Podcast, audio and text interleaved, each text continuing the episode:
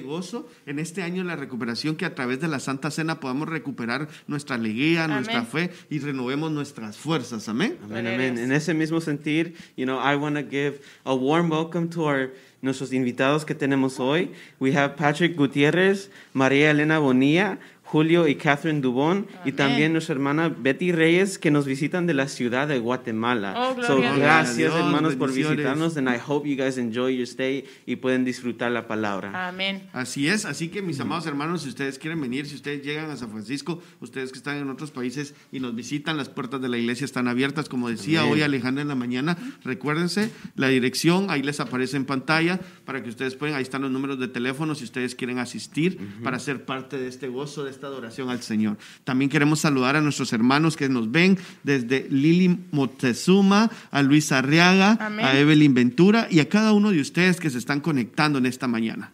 Amén. Gloria a Dios, gloria a Dios, hermanos. Ya estamos preparándonos para recibir la palabra esta mañana en nuestro primer servicio de Santa Cena del día de hoy, 6 de junio.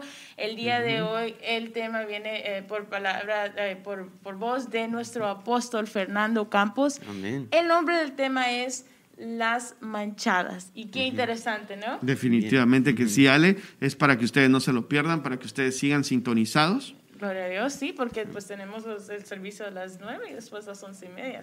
Amén, qué interesante. En otras noticias, este sábado, junio 12, el 12 de junio, perdón, vamos a tener un bazar de misiones. O sea, en inglés es like an auction. Va a ser todo vi- virtualmente y también en persona. Puede venir a la isla aquí a, ayudarnos para el auction. Si quieren apoyar, you know, dar cosas para accionar, va a ser en Facebook Live Amén. y va a ser para como un COVID-19 relief effort, para, especialmente para ellos que están en Asia. You know, those who are in need, especially like in India, who are in need and who really need the money to like help support them and support their families and everything that's going on. Qué bueno, Definitivamente, Jonathan, Ale, hay que dar de gracia lo que de gracia hemos Amén. recibido y parte de esas bendiciones que nosotros hemos recibido es darle y compartir con el necesitado para que la obra se siga expandiendo, para que las misiones hasta donde hemos- estamos llegando en la India, en Nepal, en Asia, puedan, para todos aquellos que lo necesitan, ¿verdad? Dios, Y sí. déjenme compartirles, mis amados hermanos y ustedes que nos están sintonizando, que el sábado 26 de junio viene el seminario escatológico, lo estamos esperando todos, amén. Oh, amén. Recuérdense, sábado 26 de junio a las 9 de la mañana para las 8 de la noche, hora de California. Si usted nos está viendo desde otros países, busque su área local y sintonice. Es fácil, suscríbase y le va a llegar la notificación. Suscríbase en nuestra página de Facebook Sí. para que le llegue la notificación. Sábado 26 de junio, seminario escatológico, el levantamiento del dragón.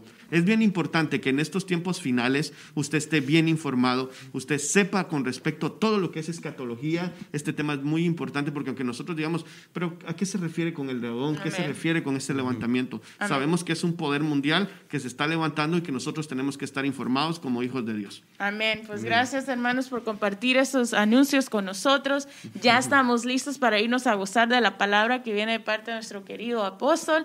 Eh, con eso dicho, sin más preámbulo, vamos entonces al santuario para gozarnos. Recuerde que nosotros somos Restauración, Restauración, Ministerio Ebenecer, San Francisco.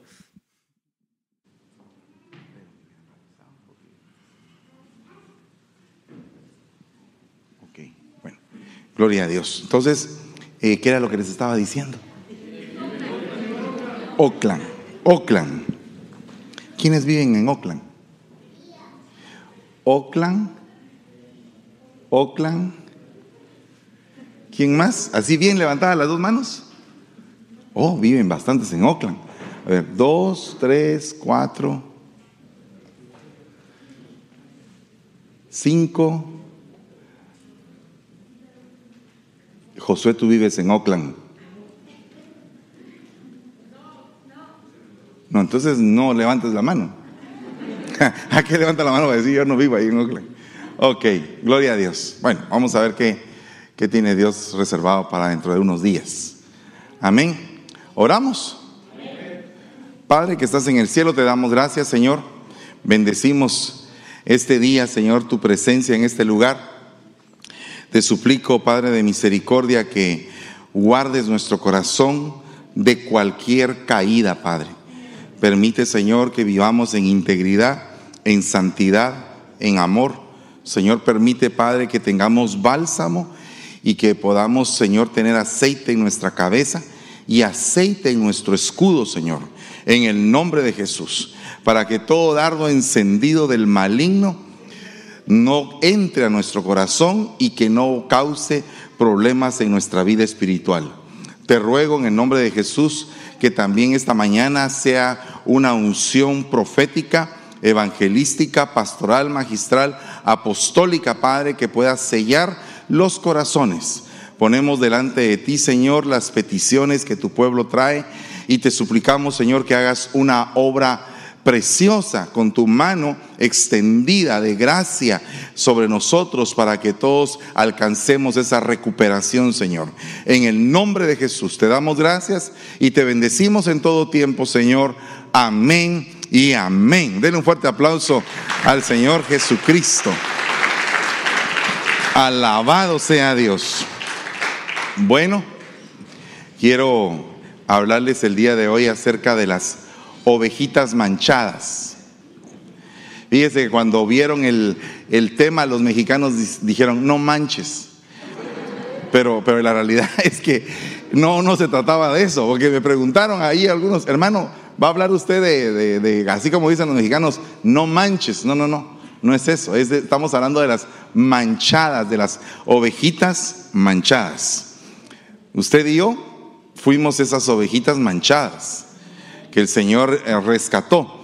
Pero ¿por qué le digo que somos ovejitas manchadas? Porque la ovejita manchada tiene un valor menor que la oveja blanca. Entonces cuando el Señor vino a la tierra, no vino por los sanos, sino que vino por los enfermos. Por usted y yo estábamos enfermos. Entonces Él escogió lo peor. Entonces cuando Jacob estaba con su suegro Labán, y el, suegro le había cambiado el salario varias veces, eh, lo había engañado, lo había explotado. No sé si es como que algo muy parecido a lo que muchos hermanos pasan aquí, que agarran un patrón y como tal vez en algún momento no tienen documentos, el patrón los explota, el patrón los hace pedazos y entonces definitivamente ellos creen que no tienen derechos. Pero por si alguno no sabe, usted tiene derechos en este país aunque no tenga documentos. ¿verdad? Entonces, es bien tremendo eso porque eh, hay gente que vivió eh, básicamente la explotación de un Labán en su vida. Gente que le sacó hasta la última gota de sudor de su frente. Y entonces viene, viene Jacob y él estaba en esa posición con su suegro. Y entonces llega un momento en que Jacob empieza a pensar en su casa. Y empieza a decir, Señor, pero yo tengo que ver, velar por mi casa, por mis, por mis dos mujeres que tengo. En aquel tiempo se permitía, no vaya a tomarlo como un rema.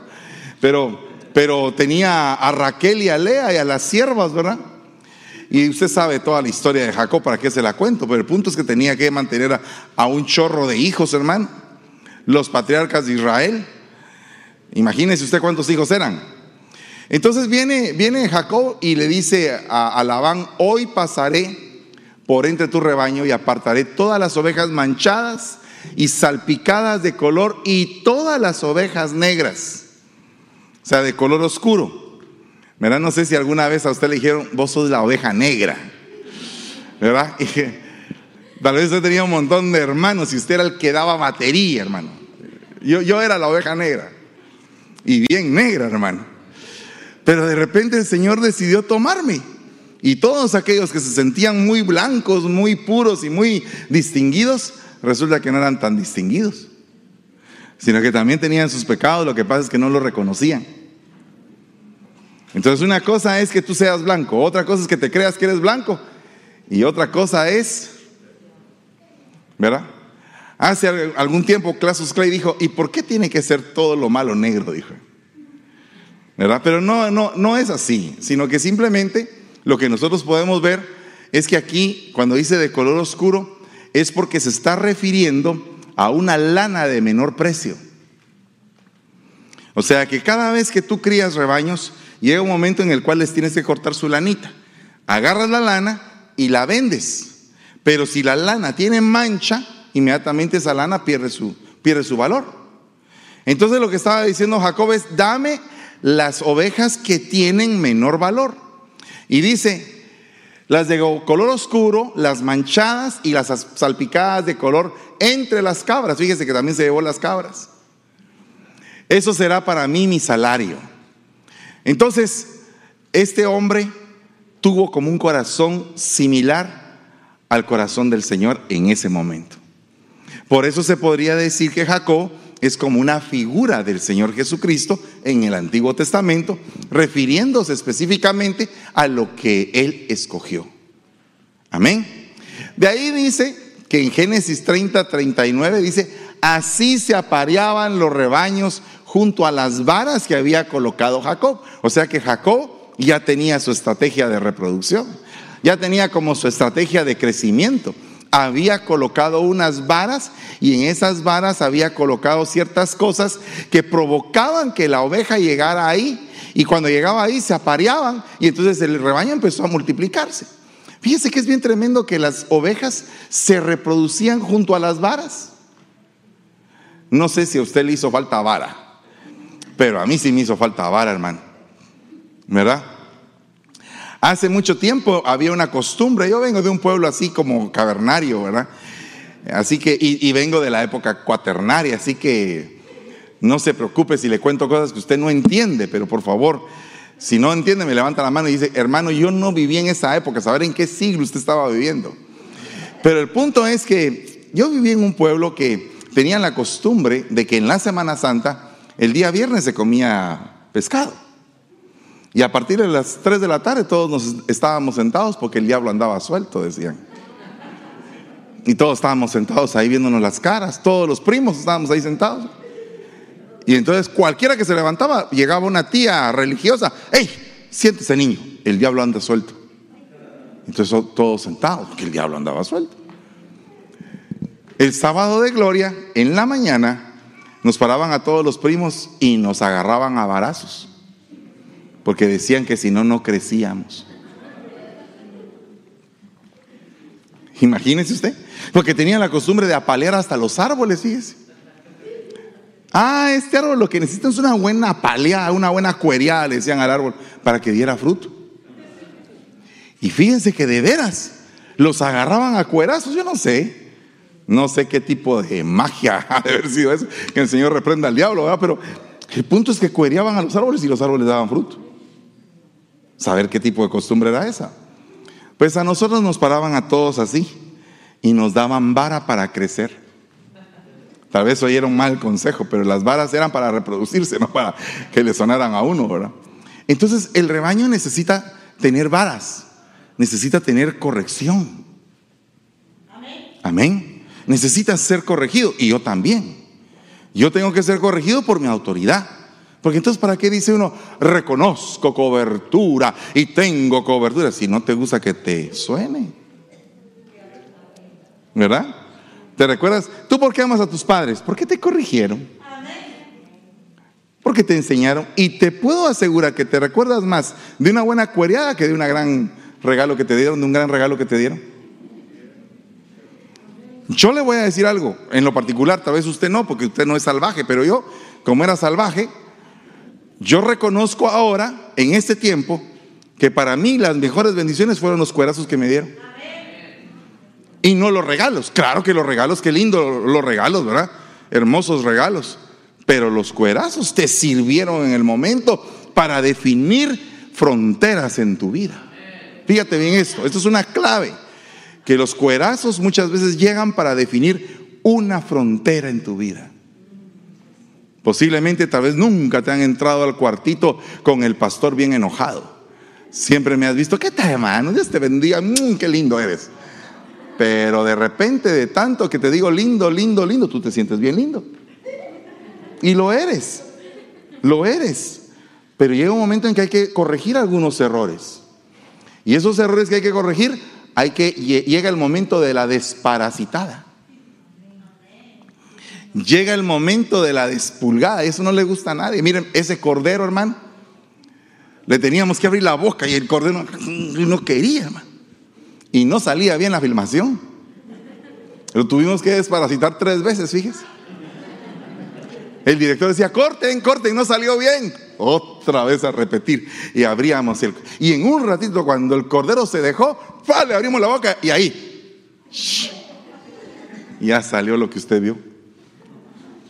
Pero pónganse a pensar que muchas veces nosotros en la vida, si somos como ese cordero, igual, nos quieren desparasitar, nos quieren dar algo bueno y no lo queremos recibir.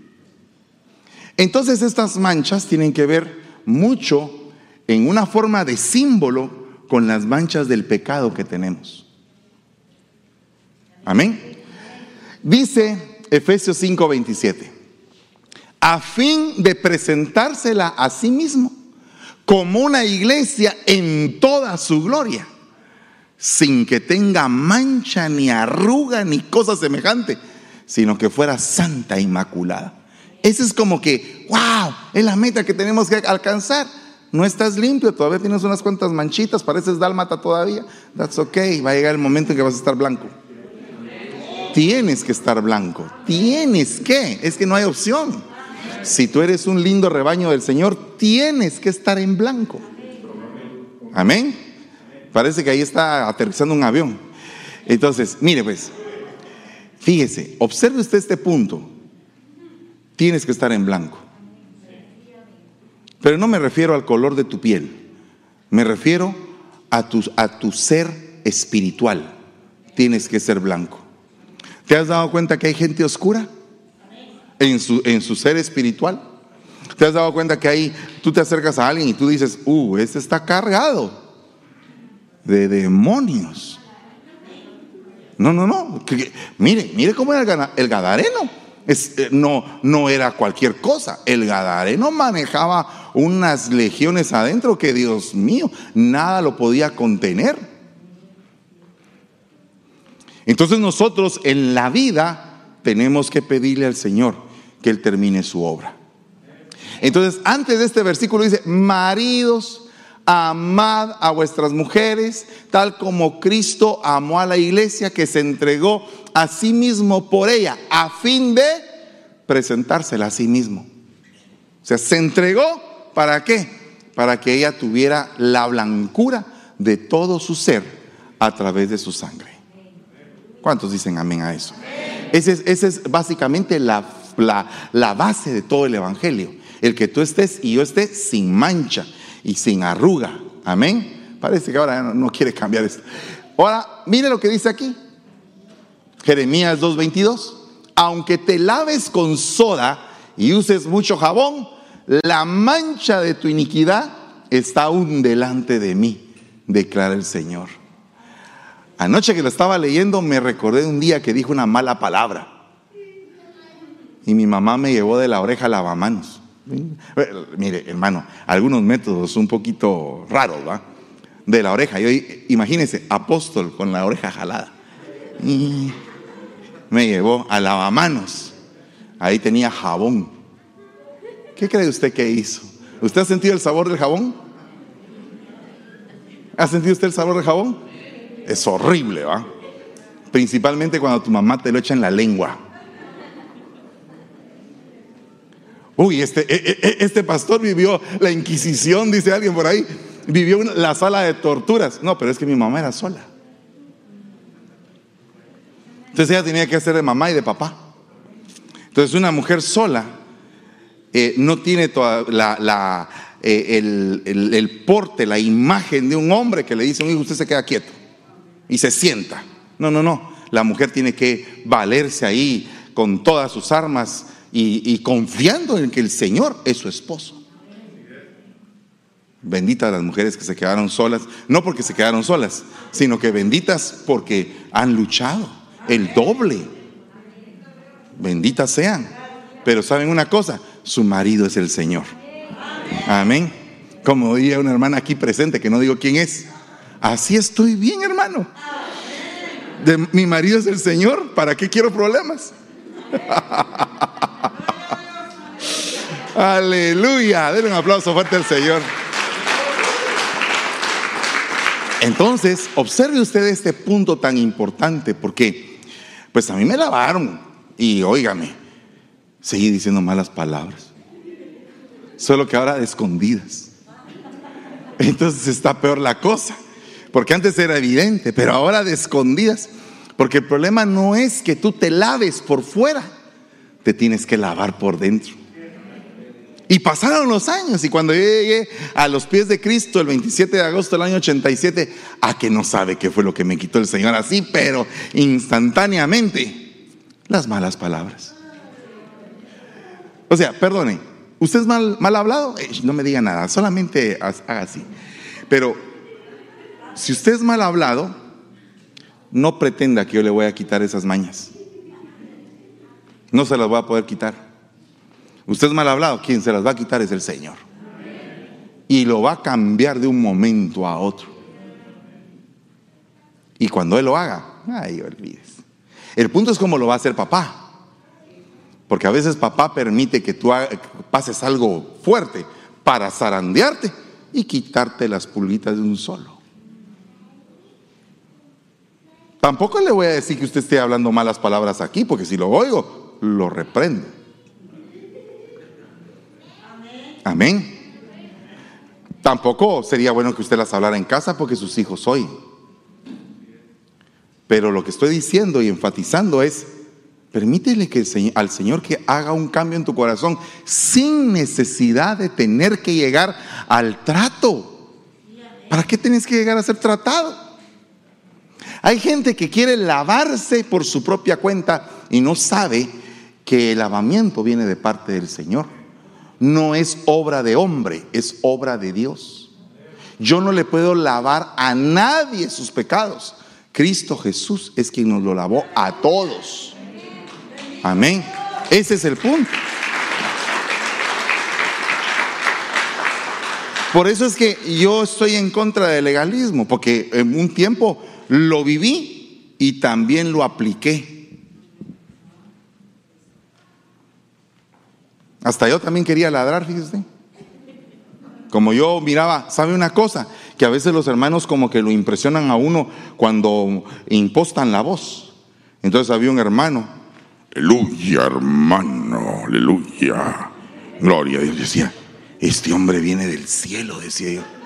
Que créamelo, créamelo. Haga de cuentas que era un corderito. Y el otro, aleluya. Yo, estaba, mire, impactado. Impactado, hermano.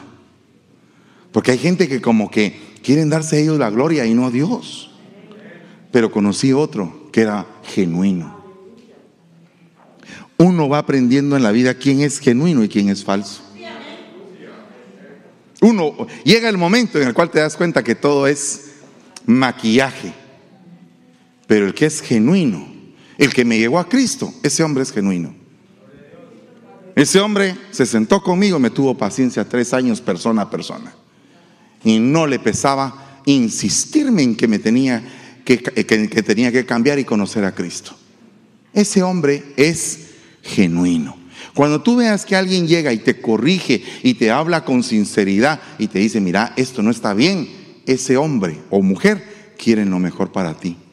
Ahora cuando alguien solamente se pone como pavorreal, como que queriendo llevárselas de muy religioso, y, perdone, eso es, eso es vacío totalmente. Entonces, tomando en cuenta eso, por lo tanto, diría mi pastor, el Señor me sacó de la destrucción. ¿Cuántos dicen amén a eso? ¿Usted todavía celebra eso? ¿Celebra que usted está fuera del infierno? Por favor, analícelo. Time out. Usted y yo estamos fuera del infierno. O sea, ya no tiene arte ni parte la muerte con nosotros siempre y cuando nosotros estemos con todo nuestro corazón luchando por alcanzar la vida eterna. O sea, nuestra lucha, ¿verdad? No ha cesado. Y dice la Biblia, después de que tu lucha haya terminado, vendrá un tiempo de restitución. Tu lucha ha terminado, dice el Señor. Y ahora te digo que con todo yo te voy a restituir el tiempo que los años te han devorado. Los años del pulgón, del saltón y de la langosta te, te devoraron. Ahora viene un tiempo de restitución. Entonces yo quiero, yo quiero con todo mi corazón alcanzar ese tiempo en el cual todas las cosas que en algún momento he perdido, sea porque las dejé ir, sea porque me las quitaron, o sea porque yo las entregué. Porque el problema es que hay tres facetas de esto. Dios te da una bendición, la cuidas, haces que esa bendición se multiplique. Se la entregas a otro, el otro recibe tu bendición, la que te tocaba a ti. Le voy a poner un ejemplo. Supongamos que este año alguien dice, hermano, fíjese que yo quisiera servir en el departamento tal. Y entonces ahí en ese departamento tal hay un diácono, pero el diácono no está haciendo bien su trabajo. Dejado como quiere lo hace, no busca de Dios, hace lo que quiere y entonces el otro, el que va abajo, va viendo que eso no es correcto y está trabajando, y está trabajando, y está trabajando. ¿Sabe que eso me pasó a mí? Que cuando yo llegué a un determinado departamento de la iglesia, había alguien que no estaba haciendo bien su trabajo. O sea que lo estaba haciendo con flojera. Y hay gente que no, que no nos gusta ver gente floja, principalmente si es en el ministerio. Porque mire, si, si es flojo para hacer tacos, o si es flojo para limpiar un hotel, o si es flojo para limpiar una casa, eso a mí a la larga no me interesa, usted se va a entender con su jefe, pero si usted es flojo trabajando aquí en la iglesia, es porque usted está deshonrando a Dios con su actitud. Poco, poco servicial, poco entregada. Pues eso fue lo que me pasó a mí. Y entonces yo vi y dije, oh, este no, no hay modo, no hay modo que arranque. Pasó el tiempo, le dieron su espacio, pero después a mí me pusieron de diácono. Y él ya no fue diácono nunca más. No sé qué está haciendo. Posiblemente es una oveja ahora en alguna otra iglesia, no sé qué está haciendo. Fueron tantos años ya. Pero lo que sí sé es que decidí servir al Señor. Y si tú el día de hoy decides servir al Señor, ponte en vela y mira que nadie vaya a quitar la corona que Dios te ha dado. Porque cuando a ti te ponen una corona, te ponen encargado de algo, tienes que agarrar el- la galleta necesaria para hacer la tarea con toda diligencia y con todo amor. Entonces así no vas a perder tu bendición y otro la va a agarrar. Amén. Va, hay otro punto ahí, porque a veces por no, por no cuidar lo que nos toca lo perdemos, pero también lo entregamos de voluntad.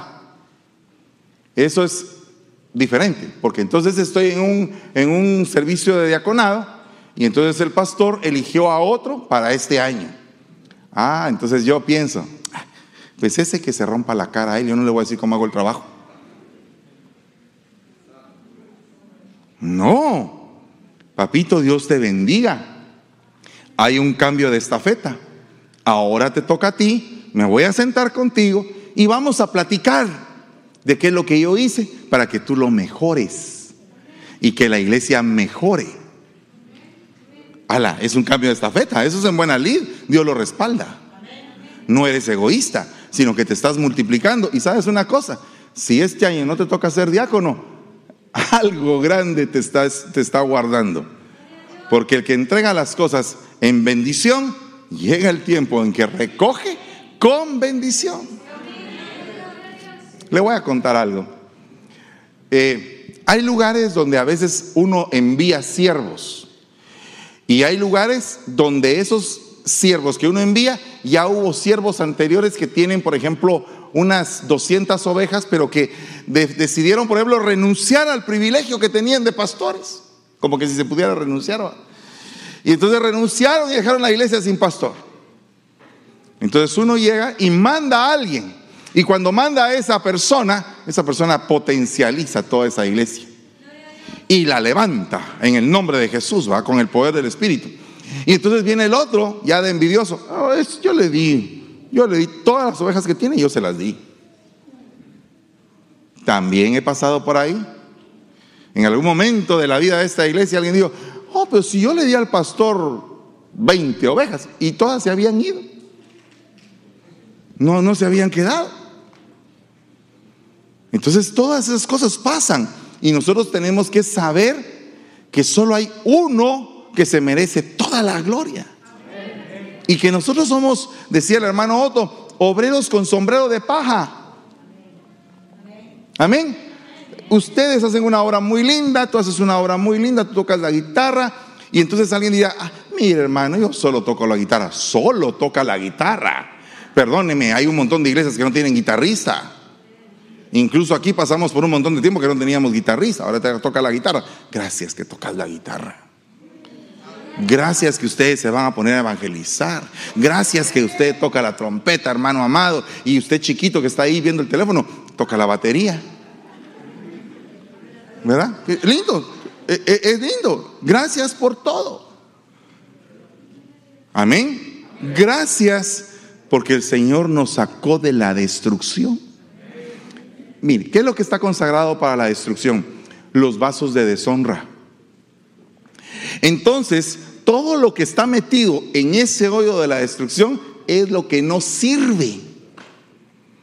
Ah, de cuentas que usted abre un hoyo y dice ahí voy a tirar todo lo que no sirve y después le va a prender fuego para que se queme. Ese es el hoyo de la destrucción. Entonces todo lo que va a parar ahí es básicamente lo que ya estaba condenado. Lo que ya había dicho la gente, ya no hay remedio para este. Usted ha ido alguna vez con el doctor y probablemente ha tenido que enfrentar el punto de que le vayan a decir que la enfermedad que está teniendo puede ser peligrosa. Principalmente cuando es un tumor. Le aparece a uno una bola ahí, uno dice, ¿y si esta bola tiene raíces? ¿Verdad? Entonces, uno va con el temor de que le digan a uno, ¿sabe qué? Aquí ya Cruz Calavera y Camposanto. ¿verdad? Y sin embargo hay algunos que habiendo recibido la noticia, se levantan, creen, son sanados y siguen adelante en sus vidas.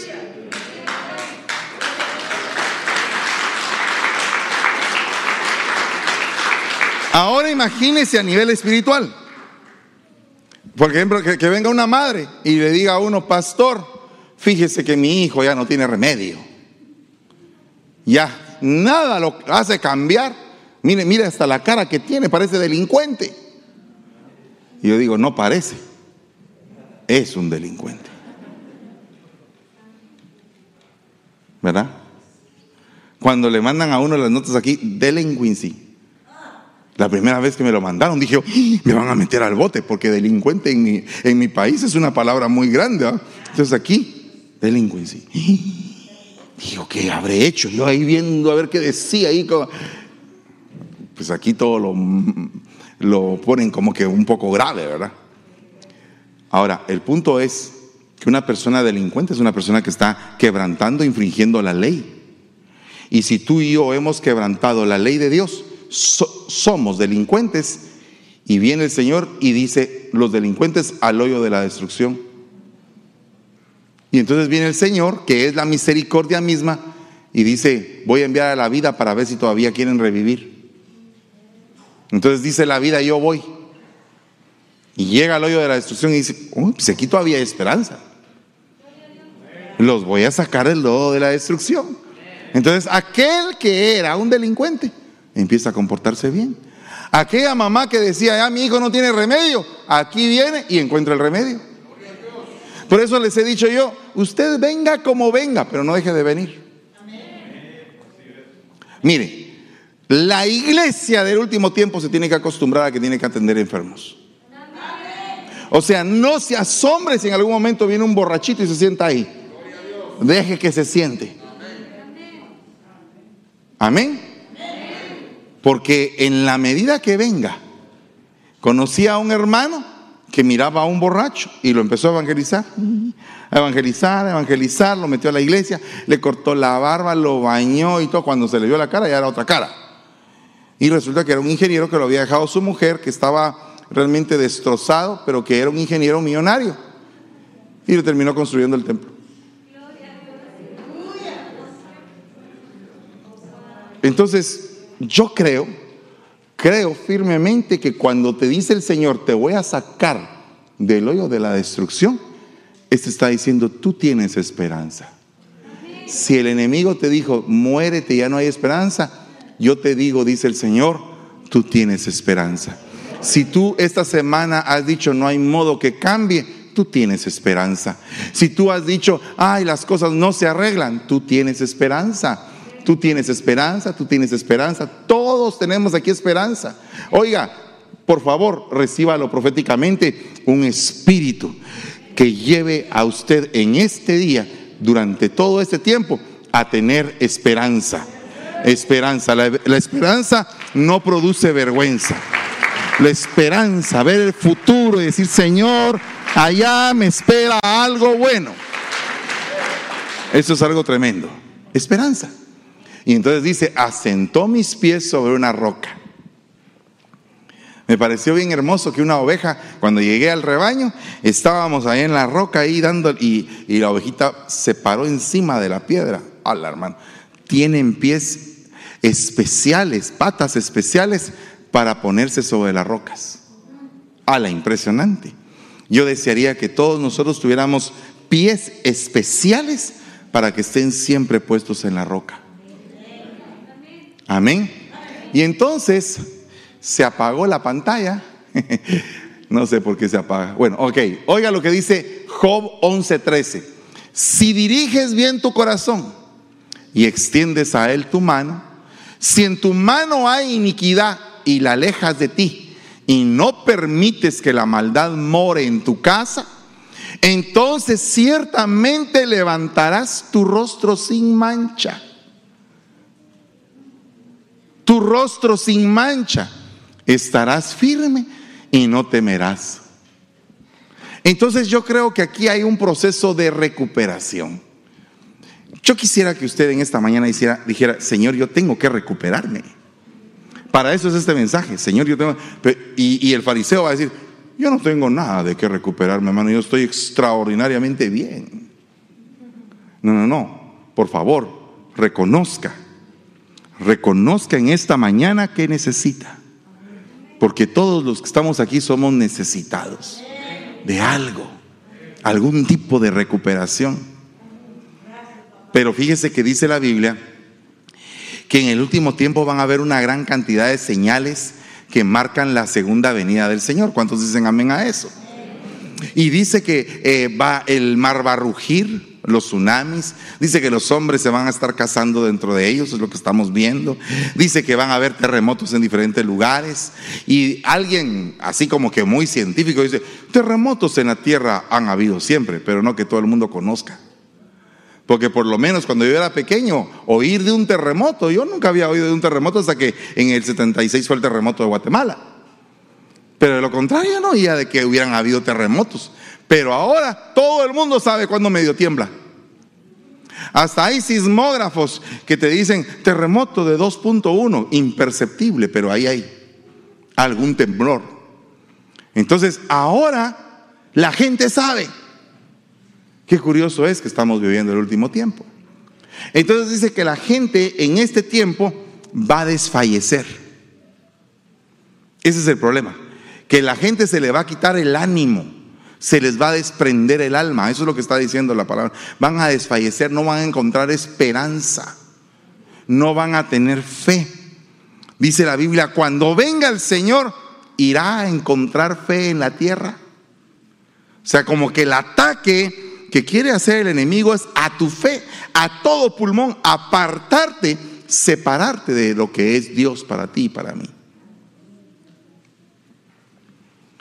Y entonces dice, cuando veáis que está pasando estas cosas, dice, levantad vuestras cabezas, porque tu redención viene pronto. Entonces, ¿qué dice aquí? Levantarás tu rostro sin mancha estarás firme y no temerás.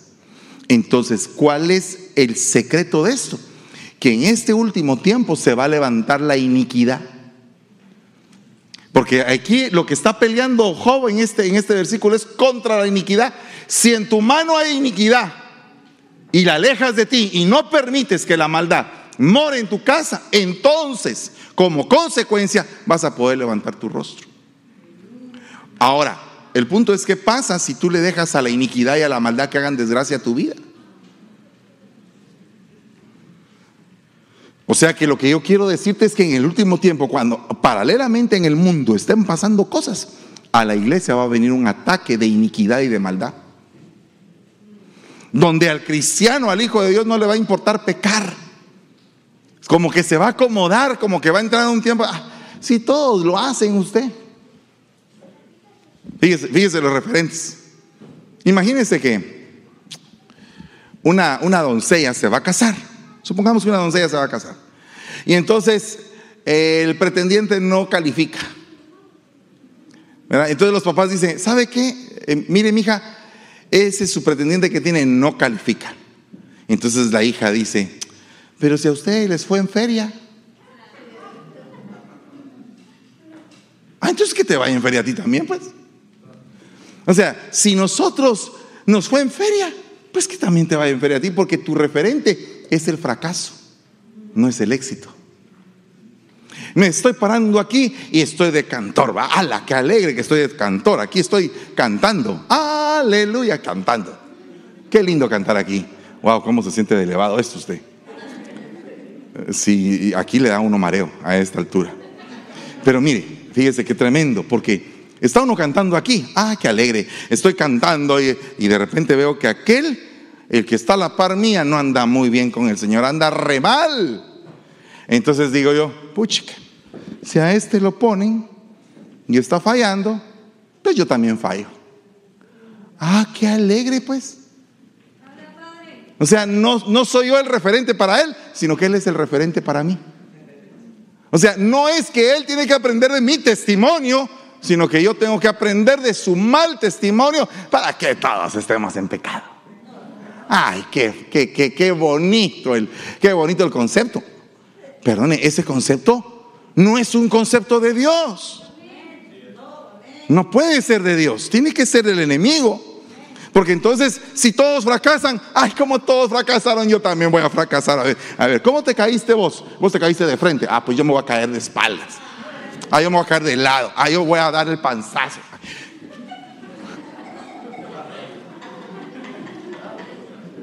Imagínense que, imagínense que yo aquí me resbalo y pum, caigo. Ah, ¿Cómo cayó el apóstol? Ah, ah, yo también. ¡Pum! Ah, eh, no, hombre, se trata de que el caído lo levantamos. El Señor reprenda al diablo, ¿verdad? Pero como que los referentes ahora es todo lo que, todo lo que va a la maldad, ese es el referente.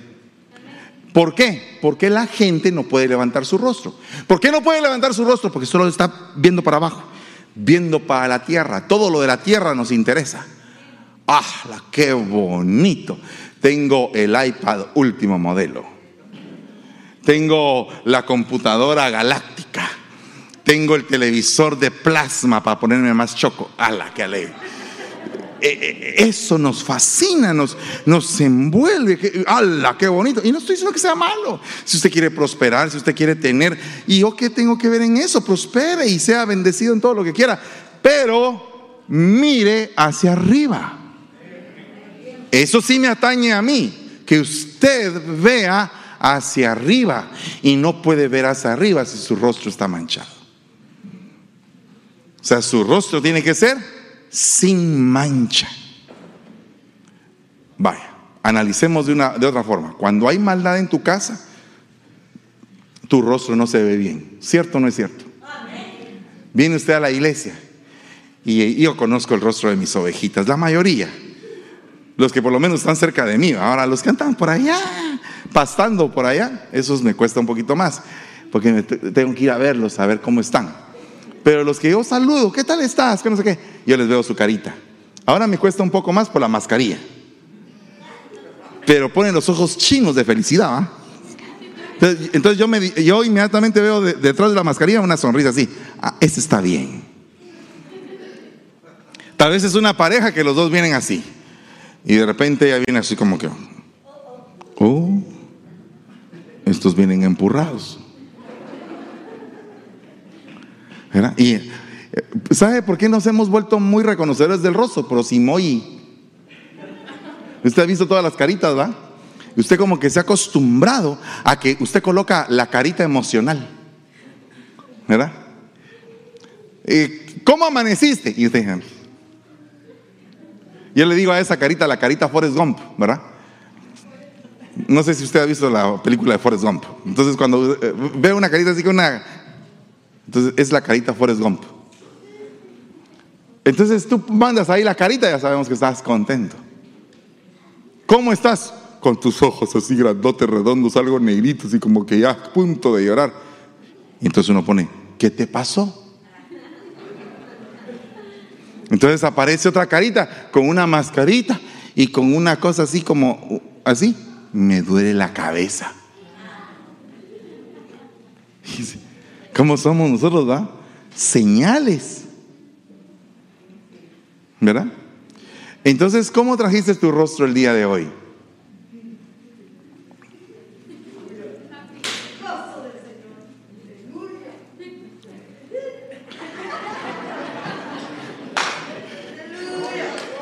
Y aparecemos.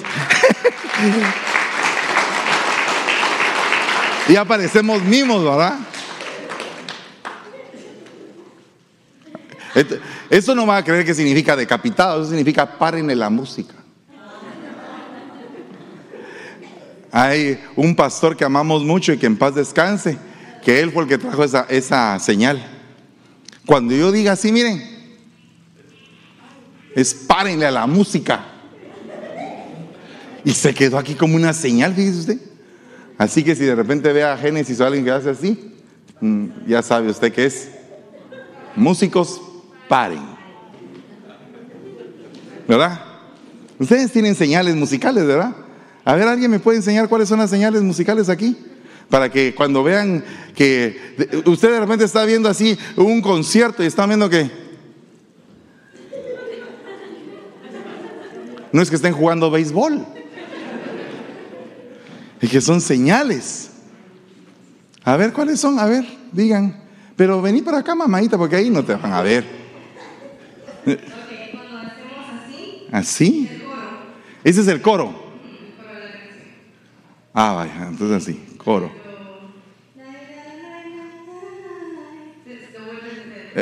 repetition. La ira, la ira, la la la la.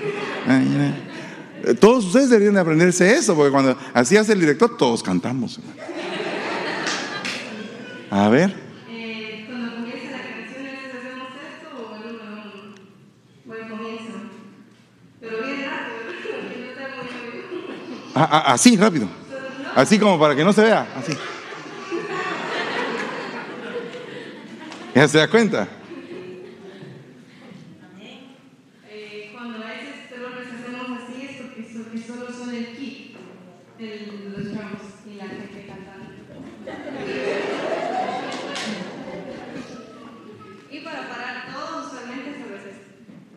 Así. Ah, entonces ya quitaron la.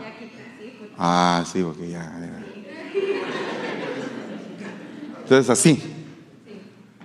Ok. ¿Podemos hacer alguna prueba? A ver, súbanos de la alabanza, hagamos una prueba. ¿Qué dicen ustedes? Hacemos una prueba. ¿Se, les quedaron las señales? Ah, miren, pues, rostro levantado. A ver, rostro levantado, hermano, nada de estar decaídos. Si alguien vino decaído hoy, fuera todo decaimiento. Recupere el alma, recupere el alma, recupere la alegría. Va, miren pues qué bonito grupo de alabanza. ¿Cuántos dicen amén a eso? Pero quisiera que si vamos a cantar, empezaras haciendo todas las señales para que todos aprendamos. aprendamos. Eh, cuando dicen así es clave de do, o re, o mi. Ah, mire pues.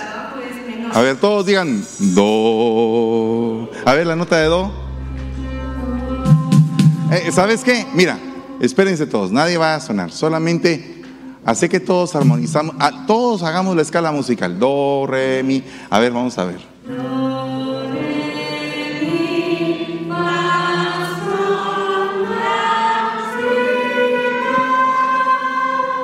¡Hala, qué chilero! A ver, otra vez, otra vez, otra vez. A ver, otra vez, pero, pero ahora sí con el rostro bien levantado, porque eh, si ustedes do, re, no, no, no. Así, bien levantado el rostro, así, como una oveja así decidida, así una oveja guerrera. Ah, bueno, ¿verdad? Oveja león. A ver, vamos, vamos otra vez, otra vez la escala. Ok. Do, Re, mi, fa, sol, la, si, do. Do, si, la, sol, fa, mi, re, do. Ay, qué lindo. ¿Sabe quién no cabe aquí? Aquí hay algunas notas que no caben juntas. Re, la, mi, do.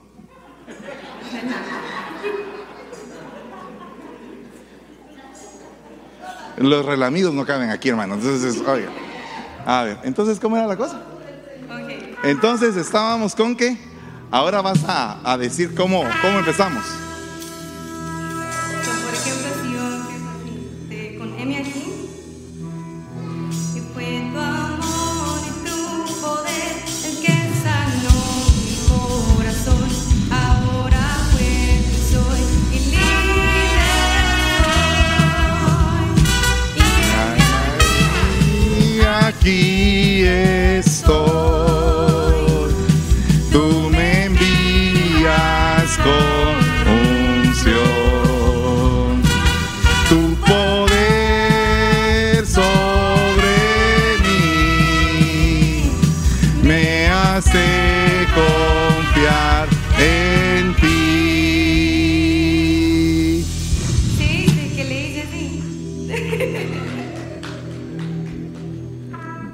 Entonces? Ahora vamos a tratar otra vez y cuando la alabanza, por ejemplo, a veces miran las trompetas o las señalas, es porque solo les toca a ellos. Pero digamos que yo no sé qué van a tocar. Yo solo sé que de repente, eh, por ejemplo, hoy en la mañana estaba viendo a Génesis que estaba así con, con, con Dani. Y dije, Porque Yeah. tienen copa. ¿qué le habrá dicho? Dije, y aquel agarró rápido la nota y. Y dije, pues chica, ¿qué fue lo que te dijo? No sé qué. Y yo solo dije, vi que hizo así. Porque tiene un topa. Ah, ahí tiene un micrófono que te dice en la oreja qué es lo que tiene, quiere cantar. Oh. Oh, no sabía yo porque tenían dos micrófonos. Yo pensé que uno era una bocina y el otro era la otra bocina. Y dije, con uno se oye aquí, el otro se oye allá. Entonces, uno es para dirigir a los músicos. Este se va a escuchar en todos lados. Este solo los músicos lo van a escuchar. Ah.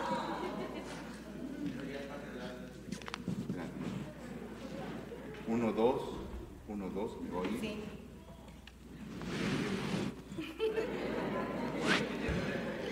Y, tremendo esto, ¿verdad? Ya se da cuenta cómo está armado el altar.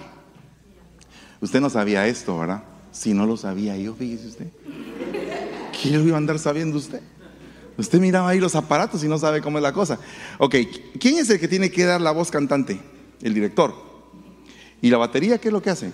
La batería empieza, por ejemplo, si tú le, le haces así, es que te dé cuatro. Y él comienza. Ah, cuatro toques. Entonces cuando van a empezar, cuatro toques y arrancamos. Exacto. Va. ¿Ya vio? Cuatro toques. ¿Y por qué no son tres? Oh, Es depende. ¿Por qué no son tres? ¿Por qué no? Ah, porque, porque no, pero son cuatro tiempos. One, two, three, four. ¡guau! Ahí está. Hay canciones de tres. Lo que, lo que están haciendo es una redonda, ¿ah? Cuatro tiempos. One, two, three. ¿Así es? Four. Una redonda. Ok. Hay una clave que se llama redonda.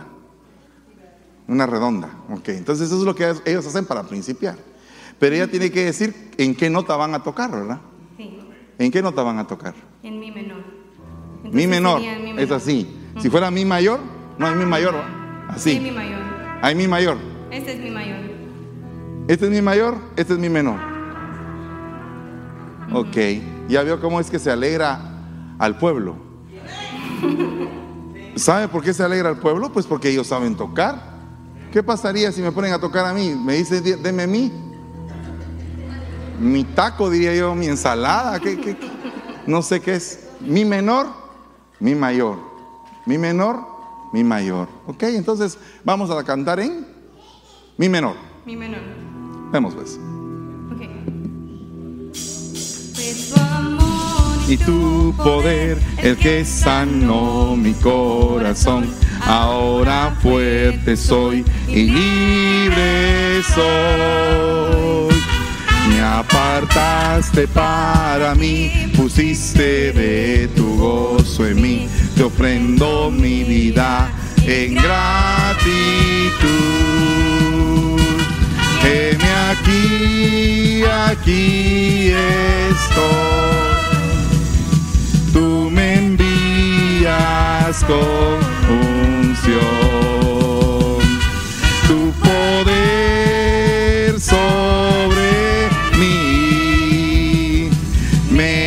Hace confiar en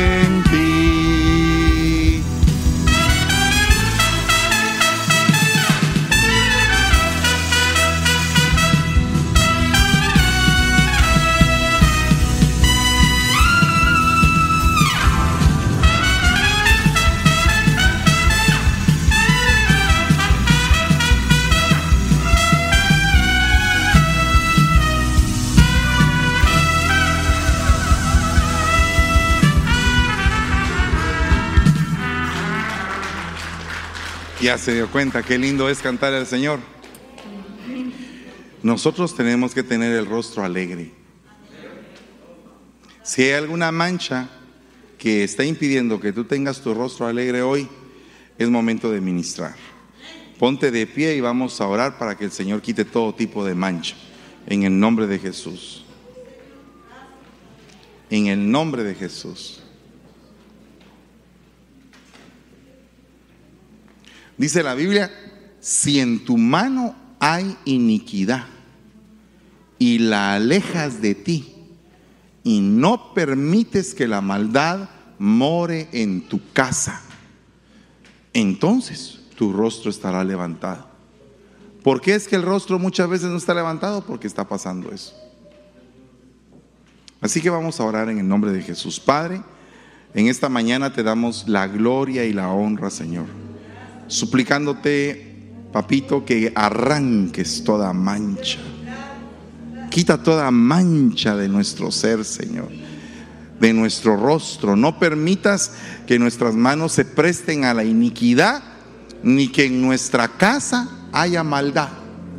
Señor, que las esferas de los ambientes de nuestro hogar sean cambiadas en el nombre de Jesús. Y que a partir de este momento, Señor, se opere un milagro poderoso. En el nombre poderoso de Cristo. En el nombre de Jesús. Y ahí con los elementos de la Santa Cena, toma el pan ahí, por favor.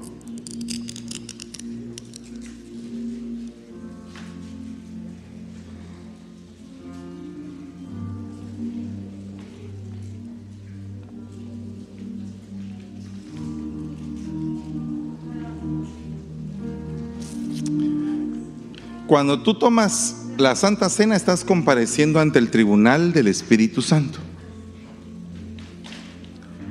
Y ahí es donde tú vienes y te haces un juicio a ti mismo y reconoces tus faltas. Le pides perdón al Señor y le dices, Señor, yo no quiero practicar el pecado. Quiero alejarme de él. Permite que tu cuerpo y tu sangre me limpien, me restauren y me den el poder para seguir adelante. Eso se llama discernir lo que estamos haciendo. Hay gente que no puede discernir porque no se puede hacer un juicio propio. Pero si tú te haces un juicio propio y te, y te presentas culpable delante del Señor y le dices, Señor, yo soy culpable, pero yo quiero amar la vida eterna. Yo no quiero la muerte, yo quiero la vida. El Señor que es todopoderoso, a través de su cuerpo y de su sangre, te va limpiando, te va dando la fuerza y te va haciendo cada día mejor. Porque este es mi cuerpo, dice el Señor,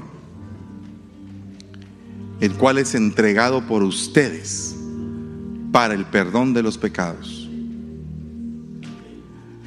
Hagan esto en memoria mía, dice el Señor. Señor, límpianos de todo mal pensamiento, de toda palabra perversa, de toda actitud inicua, de toda maldad, de todo pecado, de toda transgresión, de toda falta delante de tus ojos.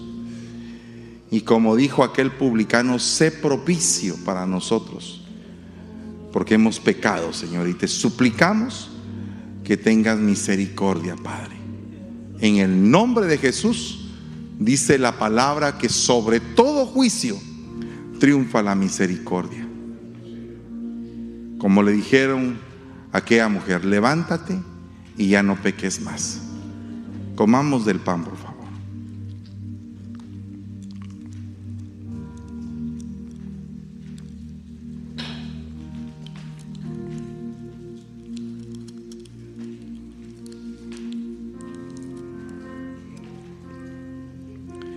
Esto es mi sangre, dice el Señor, que es dada por todos ustedes para el perdón de los pecados.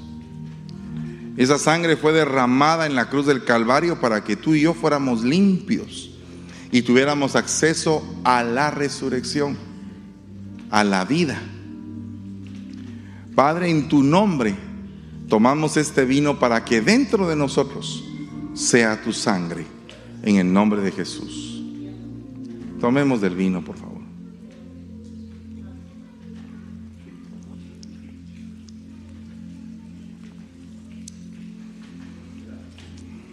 Señor, te damos gracias y te bendecimos en todo tiempo. Y te damos la gloria y la honra, Señor, en el nombre de Jesús. Amén y amén.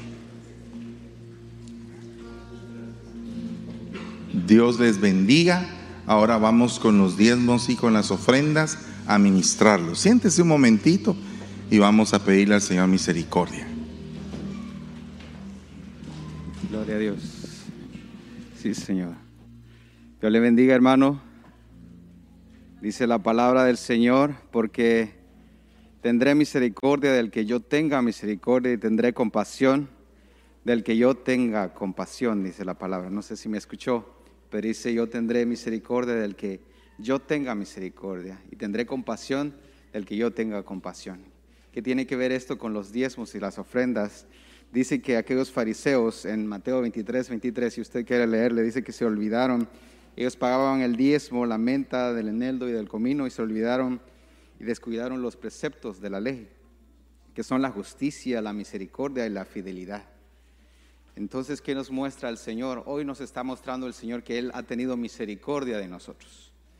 Y Él tomó la decisión de hacerlo, así como en la prédica nos enseñaba la palabra del Señor que en ese momento que fue encontrada la mujer, en el acto mismo, el Señor decidió no decretar un juicio o una maldición sobre ella, sino que le dijo, vete y no peques más. Pero también se enfrentó con aquellos fariseos que en ese momento querían quitar la misericordia o condenarla en ese momento. ¿Qué significa esto, amado hermano?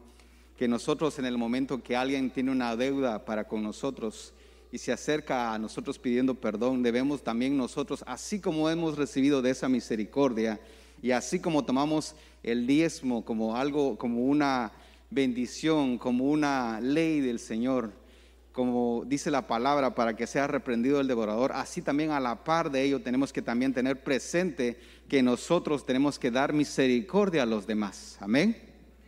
De modo que así como somos estrictos en una cosa, así también tenemos que de ninguna manera olvidar la justicia, la misericordia y la fidelidad.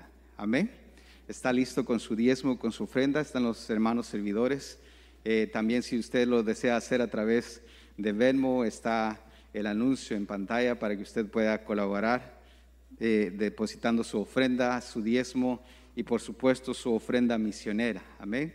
Si quiere ponerse de pie, si quiere quedarse sentado como usted guste. Padre, nos presentamos delante de ti Padre, dando de ti la gloria y la honra, Padre, porque si estamos vivos hasta el día de hoy, si podemos abrir nuestros ojos, si podemos, Padre, traer el pan a nuestra mesa, Señor, si podemos, Señor, pagar Padre, nuestros, compromisos, es porque tú nos has dado las fuerzas, es porque tú nos has dado la, la inteligencia, Señor. Ninguno de nosotros se hizo a sí mismo, sino que tú eres nuestro hacedor, Padre. Y en este día venimos reconociéndolo, Padre, a través de nuestros diezmos, a través de nuestra ofrenda, Padre.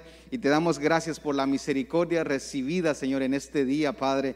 Te damos gracias, Señor, por tu justicia, Señor, y por tu fidelidad, Señor. Ayúdanos, Padre, a que nunca, Señor, se nos olvide, sino que más bien, Padre, cumplamos, Señor, tu ley, esa ley perfecta, Padre. En el nombre poderoso de Jesús, Señor, bendecimos, Señor, a mis hermanos, Padre, y te damos gracias, Señor, por las vidas, Señor, de las casas acá representadas. En el nombre de Jesús, amén y amén.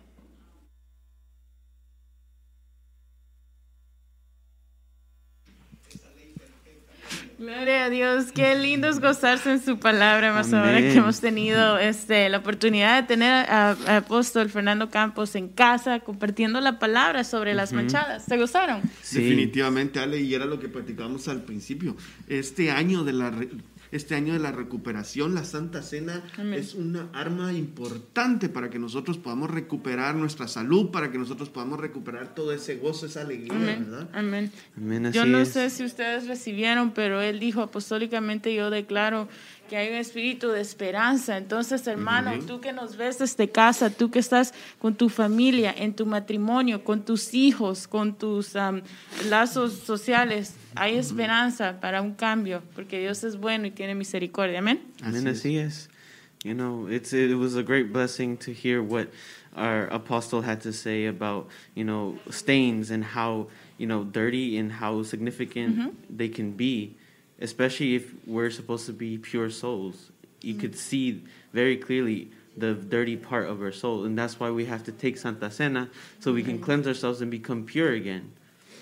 Así es, así que si quieren recuperar ese gozo y seguir recuperando esa alegría, queremos invitarlos para que se conecten durante toda la semana Gloria a a todos nuestros servicios, ¿verdad? Gloria a Amén. Dios, así es. Desde nuestra semana tenemos la bendición de recibir maná todos los días. El día lunes tenemos discipulado a las 7 pm, hora de California, seguido por estudio pastoral a las 8 y media. Y luego vamos con los días martes, que tenemos la escuela profética. Y los días martes, como ustedes saben, hemos ah, comenzado a lanzar los nuevos ah, momentos de escuela de evangelismo. ¿Qué fue escuela de evangelismo? Porque tenemos que tener el equipamiento para hablar con aquellos que aún no han conocido al Señor.